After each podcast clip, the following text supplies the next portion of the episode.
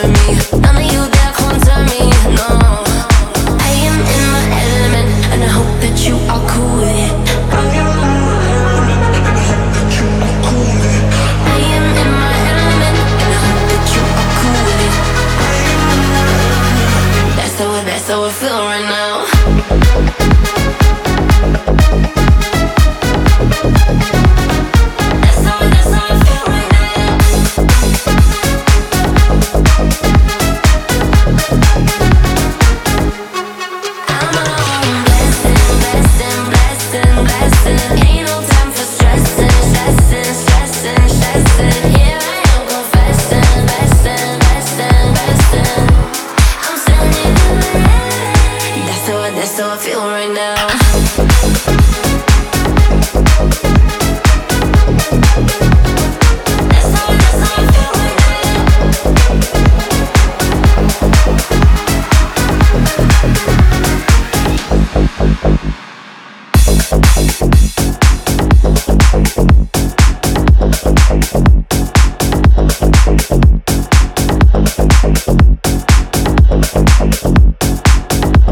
Thank you.